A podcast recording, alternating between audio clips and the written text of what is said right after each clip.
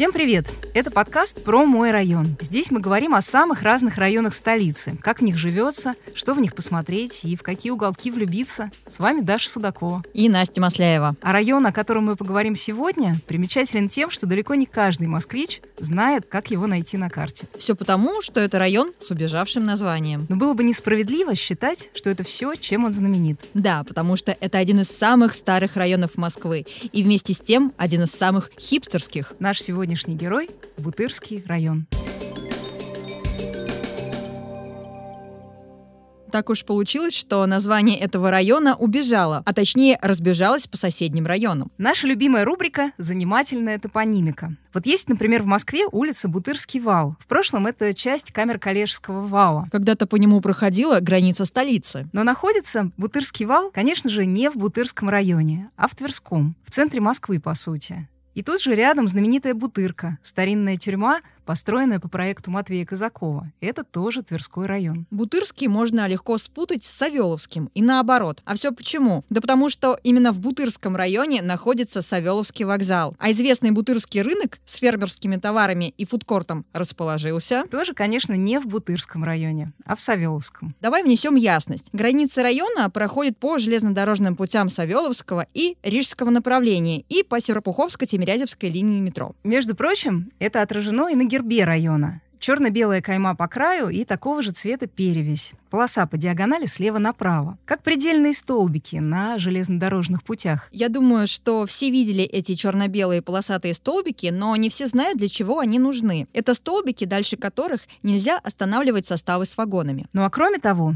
на гербе еще изображена золотая дубовая ветвь в зеленом поле. Это напоминание о хуторском прошлом района и о том, что и сейчас здесь очень много зелени. На гербе района изображен золотой кентавр, стреляющий из лука. Интересно, что он перекочевал сюда с герба Бутырского полка, старейшего полка русской пехоты, который находился в Бутырской слободе с 1667 года. Если точнее, то стоял он у царской дороги, ведущей на Дмитров. То есть у современной Бутырской улицы, между районами Бутырский и Савеловский. Бутырский полк охранял Кремль и другие дворцы, когда там был государь. Ну а еще этот полк участвовал участвовал во всех главных военных походах тех лет, в том числе сражался под Полтавой в 1709 году. Но после Семилетней войны с Пруссией в 1763 году он был переведен в Смоленск и в Бутырскую Слободу уже не вернулся. Но все же остался в памяти района как исторический символ. Настя, мне кажется, нам нужно добавить к нашей коллекции забавных слов еще одно.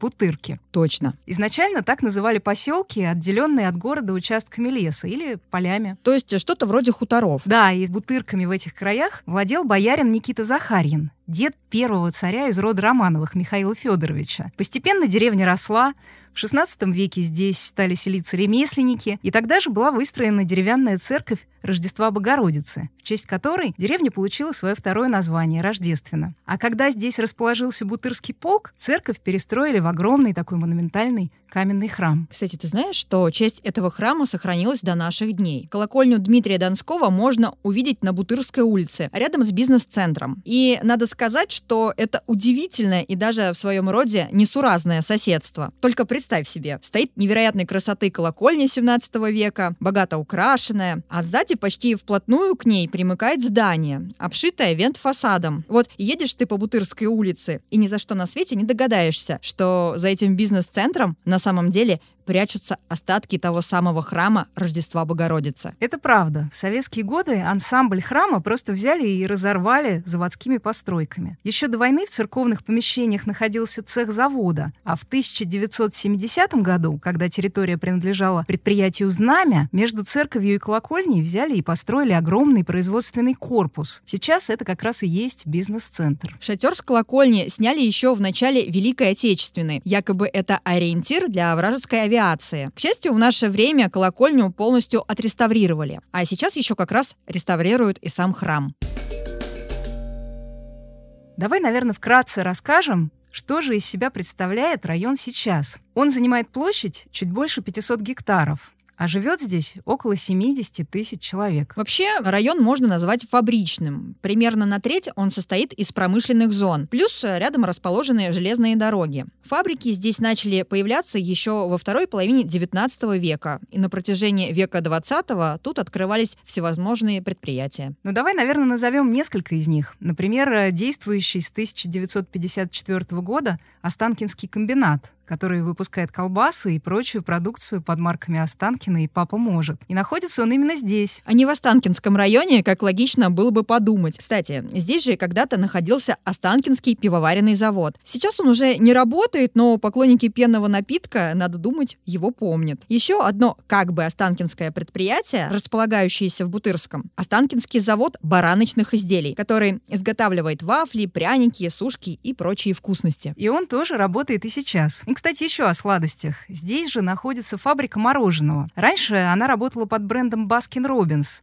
а недавно переименовалась в BRandICE но ассортимент остался очень похожий. И все это в одном огородном проезде. А на пересечении с улицей Руставели работает еще одно предприятие – сырный завод «Карат». Именно тут выпускаются плавленые сырки «Дружба». Помнишь такие? Ну, конечно, сырок-то легендарный. Недаром ему даже установили памятник прямо тут, перед заводом. Открыли его в 2005 году в честь 40-летия плавленного сырка «Дружба». Потом с ним были всякие приключения. Главную часть памятника, вот, собственно, сырок, пытались украсть. Потом сам памятник двигали в связи с строительством метро. Ну а в итоге три года назад он вернулся на свое прежнее место напротив фирменного магазина. На мой взгляд, это один из самых милых памятников в Москве. Там изображены ворона и лисица из басни Крылова. Но здесь они не ругаются, как в басне, а сидят обнявшись и держат сырок дружба. Тут даже уже возникла свадебная традиция. Молодожены ездят к этому памятнику, чтобы семья была крепкой. Очень трогательно. Ну а вообще предприятие района постигла разная судьба.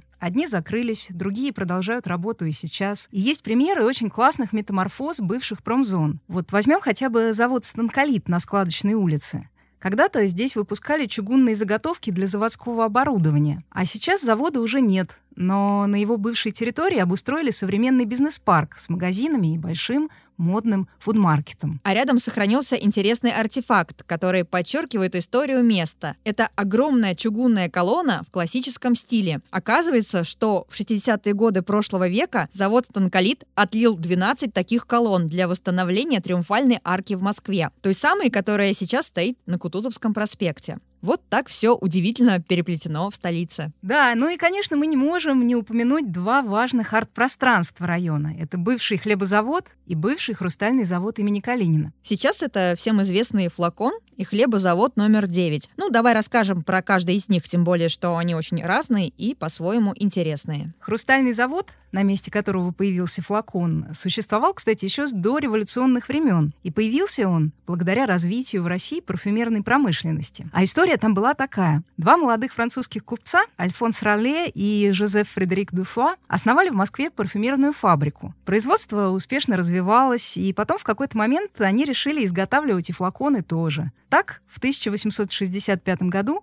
на территории современного Бутырского района построили хрустально-стекольный завод, который, кстати, изготавливал не только флаконы, но и строительное, аптекарское стекло, лампады и посуду. Но все это в прошлом. Сегодня дизайн-завод «Флакон» — это арт-кластер, который существует с 2009 года. Здесь живут дизайнерские, креативные, образовательные проекты, в том числе магазины, мастерские, коворкинги и школы. Тут даже есть кузня, где можно освоить азы ковки по металлу. Также проходят всякие выставки, фестивали и благотворительные мероприятия. Можно познакомиться с животными из приюта или принять участие в аукционе в поддержку социальных проектов. Девиз флакона «Творите, что хотите». Ну а хлебозавод — это архитектурный памятник эпохи конструктивизма. Он был построен в 1934 году как один из семи хлебозаводов-автоматов, спроектированных инженером Георгием Марсаковым. Здесь был создан кольцевой конвейер, этим и объясняется цилиндрическая форма здания. Ну и сегодня тут стараются сохранить память места. Например,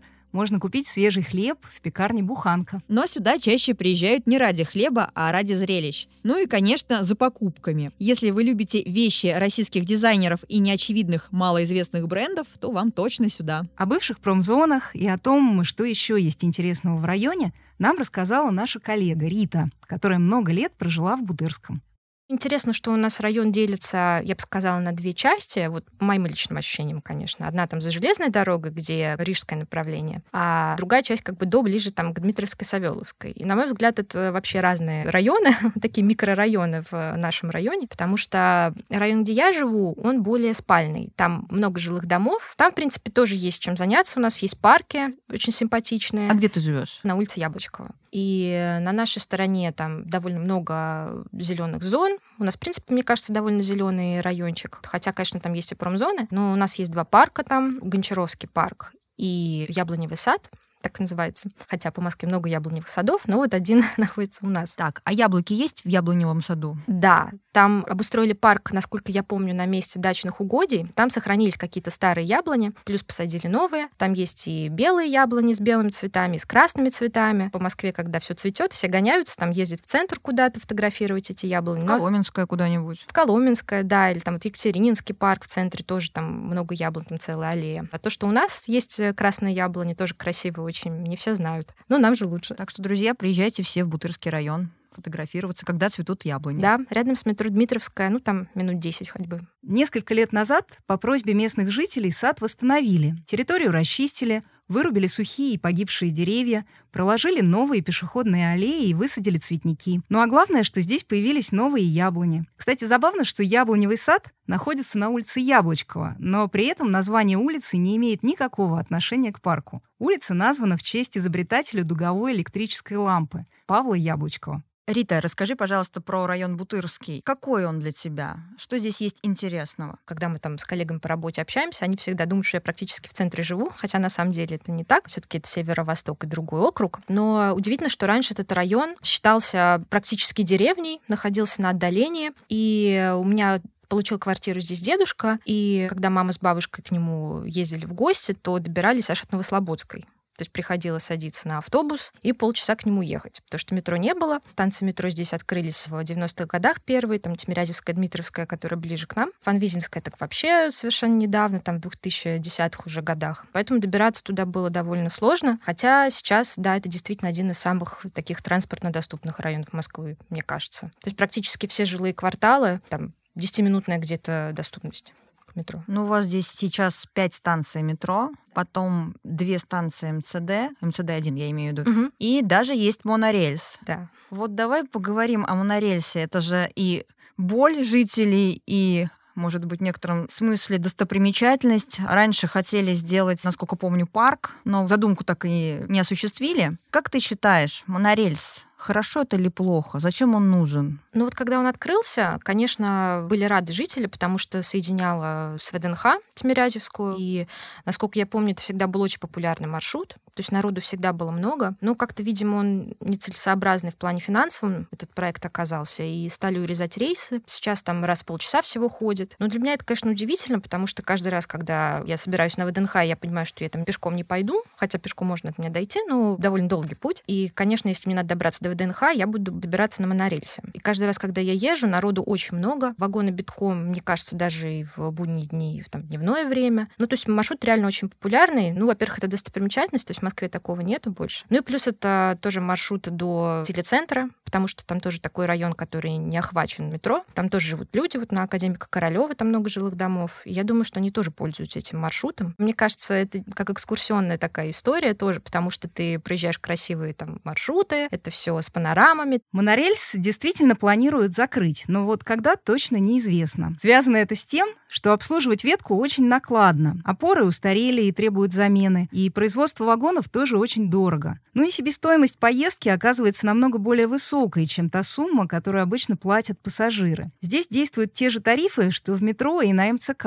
Что еще интересного есть в Бутырском? Из интересного в той части, которая ближе к Дмитровской, которая такая более историческая, наверное, там есть два арт-пространства флакона хлебозавод. Ну, наверняка многим москвичам известны, потому что они такие распиаренные, разрекламированные. Там очень много кафе, очень много магазинчиков, там все время какие-то фестивали проходят. То есть вот выходные дни там прям жизнь кипит. Кстати, интересно, что хлебозавод, который сейчас э, арт-пространство, я еще застала, когда он был именно хлебозаводом. Я когда была во втором классе, нас туда туда водили на экскурсию. И мы второклассниками, значит, ходили есть туда хлеб. Нам прям давали его дегустировать, прям свежеиспеченный, черный, белый. Я такого хлеба, честно говоря, никогда не ела, потому что, конечно, в магазин уже приходит более такой черствый, уже не такой вкусный, а вот когда тебе его прям с конвейера дают, это было просто здорово. Значит, раньше в Бутырском пахло хлебом. Да, да. Там прям рядом, по-моему, действительно прям запахи такие раздавались хлебные, такие свежие выпечки. Чем гордятся жители Бутырского района? Ну или могут гордиться, как ты думаешь? Ну, если достопримечательностями, то, наверное, вот парками, потому что вот Гончаровский парк, там вокруг жилой район довольно заселенный, и мне кажется, там прям очень нравится этот парк, несмотря на то, что он довольно давно благоустроен, но там прям здорово. То есть там все есть для отдыха. Там, по-моему, очистили пруд в прошлом году, насколько я помню. То сейчас там хорошая такая зона для загара. Вот кто любит такой солярий под открытым небом. Хорошие детские площадки. Шахматная беседка есть, где много столиков. То есть можно там поиграть в настольные игры. Бутырский прославился не только как фабричный район, но и как место дачное и сельскохозяйственное. В 1823 году Московский зоотехнический институт открыл здесь свою учебно-опытную базу под названием «Бутырский хутор». И с этого момента начинается, так скажем, сельскохозяйственный период бутырок. По сути, это был прообраз Петровской земледельческой и лесной академии, которая открылась по соседству в 1865 году. Ну а мы все знаем ее уже под другим названием, как Академию имени Тимирязева. Но благодаря тому, что эта академия появилась, выиграли и Бутырки, потому что в 1886 году городские власти пускают от Бутырской заставы до Академии паровой трамвай. А к началу 20 века к Бутыркам подвели линию первого московского электрического трамвая. Ну а в советское время Бутырский хутор прославился еще и тем, что здесь в 1921 году испробовали первый в СССР электроплуг. На испытании присутствовал Ленин. Он сам ходил за плугом, и в итоге этот эпизод стал сюжетом для известных советских картин. А в самом районе в память об этом установлена стелла в Гончаровском парке. Как же в итоге сельскохозяйственный хутор стал районом с многоэтажными зданиями и заводами? Ну, основное строительство началось здесь уже после Великой Отечественной войны. Тут стали строить жилые здания и промышленные объекты. Интересно, кстати, что станцию метро Фанвизинская изначально планировали назвать Бутырский хутор. Хотя мне в детстве всегда казалось, что это очень странное название. У меня вот учителя в школе часто называли наш район, вот так называли, Бутырский хутор. Я все не могла понять, думаю, почему они его хутором зовут? Такое сельское название. Ну, то есть у нас вроде такой район застроенный, все хорошо, почему-то вот Бутырский хутор. Какой-то след остался от этих сельских хозяйств? Ну, в нашем районе, наверное, разве что название огородного проезда. А насколько я помню, вот в Савеловском районе там сохранились Тарские улицы. Так что, скорее, наверное, в Савеловском районе остался след в плане топонимов. Сейчас транспортная доступность считается, возможно, главным преимуществом Бутырского района. Здесь есть метро, БКЛ, и даже МЦД. Наконец, именно тут находится Савеловский вокзал, который мы уже упоминали в начале эпизода. Кстати, Даша, ты знаешь, что Савеловским он был не всегда? Ну а каким же он был? Бутырским! Именно так он назывался изначально. И именно это название было бы логичным в контексте современного района. Ильф и Петров писали о нем в романе «12 стульев», Самое незначительное число людей прибывает в Москву через Савеловский. И, в общем, с тех пор мало что изменилось. И хотя позднесоветские годы здание надстроили и расширили, вокзал и сейчас остается самым тихим в Москве, так как здесь нет поездов дальнего следования только пригородные электрички. А еще этим летом должна открыться после реконструкции станция МЦД Тимирязевская. Здесь обновят платформы, откроют туннель для пересадки на метро и подземный вестибюль с кассами, турникетами, лифтами и эскалаторами. Расскажем еще про парочку достопримечательностей в Бутырском. Менее очевидных, чем флаконы хлебозавод, но тоже классных. Одно из таких мест — это улица Руставелли, где сохранился уголок послевоенной советской архитектуры. Автором проекта стал архитектор Яков Лихтенберг. Многим москвичам он знаком в первую очередь как соавтор проекта станции метро Кропоткинская. А жилые дома на Бутырском хуторе, а именно так назывался его проект на улице Руставелли, это уютные трехэтажные дома с изящными балконами и богатым декором. Архитектура очень похожа на так называемые немецкие дома, которые можно встретить в Щукине или в Перове. Ну а еще на Руставелли есть культурная достопримечательность района Московский молодежный театр под руководством Вячеслава Списивцева. Расскажем еще про одно необычное место. Тут в районе есть классный частный музей с хорошим рейтингом на Яндекс-картах. Музей техники Apple. Его создатели собрали огромную коллекцию компьютеров и аксессуаров Apple самых разных лет. Непривычные нам маки последних версий, а старенькие мониторы 80-х и 90-х. Я думаю, что немногие вспомнят, как они выглядели. Причем на маках можно даже поиграть. Как мне кажется, очень интересный опыт. Только обязательно уточняйте часы работы, потому что музей частный и открыт он не всегда. Район Бутырский можно назвать пригодным для жизни, комфортным, удобным. Как ты считаешь? Ну, в целом, да, потому что у нас есть, мне кажется, все для жизни. Но вот особенно, конечно, транспортная доступность это очень большой плюс. То есть везде есть доступ к метро. Потом то, что мы все-таки близко к центру. В основном все в центре работают. Ну, большая часть, наверное, москвичей. Поэтому удобно добираться. Ну и, в принципе, до других районов тоже удобно добираться. Потом со школами, мне кажется, нет проблем.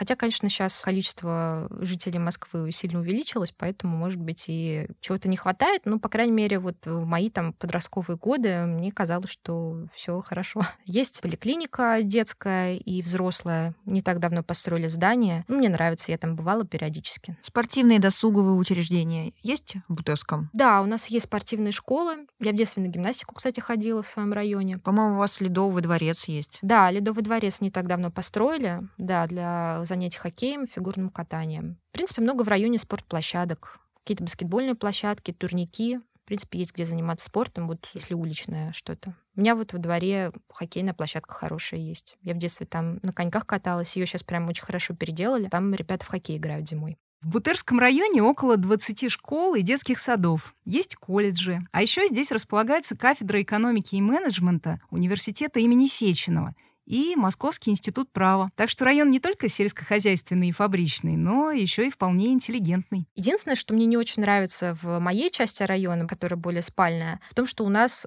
катастрофически не хватает кафе. Причем это не только мое мнение, а вот э, там среди знакомых тоже. То есть, если ты хочешь куда-то пойти, тебе приходится ехать туда же к хлебозаводу или к флакону или куда-то вообще в другие районы. Какие еще минусы? Ну, может быть, какая-то дороговизна вот квартир. То есть, если человек хочет переехать в наш район, цены у нас не самые маленькие. По стоимости жилья среди столичных районов Бутырский находится примерно посередине. Средняя цена за квадратный метр здесь 261 тысяча рублей. По данным рейтинга, индикаторы рынка недвижимости за май этого года. Но соседство с промзонами не беспокоит жителей Бутырского? Ну, лично меня нет, потому что я живу на Яблочково. Конечно, касательно жителей соседних улиц, там улица Добролюбова, насколько я помню, Фанвизина, там много жилых домов. Я, честно говоря, не обращала внимания. У меня там одноклассники жили, никто не жаловался никогда, что мешают промзоны, они не шумные. Промзоны в Бутырском сейчас активно перестраивают. А еще здесь два года назад стартовала программа реновации. Так что если раньше образ района формировали пятиэтажки, то сейчас на их место приходят монолитные жилые комплексы. Как, например, те, что строятся на улице Яблочкова и в Огородном проезде. Ну и мне кажется, Бутырский район, он такой амбициозный и в будущем будет гораздо более ярким, чем сейчас. Рядом центр, ВДНХ, Тимирязевские парки. А внутри классные арт-пространства, контрастная архитектура и, конечно же, история. Друзья, это был подкаст про мой район. Спасибо, что слушаете нас. Если вам понравился выпуск и наш подкаст, то поставьте, пожалуйста, нам лайки на той платформе, где вы нас слушаете. Ну а мы прощаемся с вами до следующего четверга. Пока.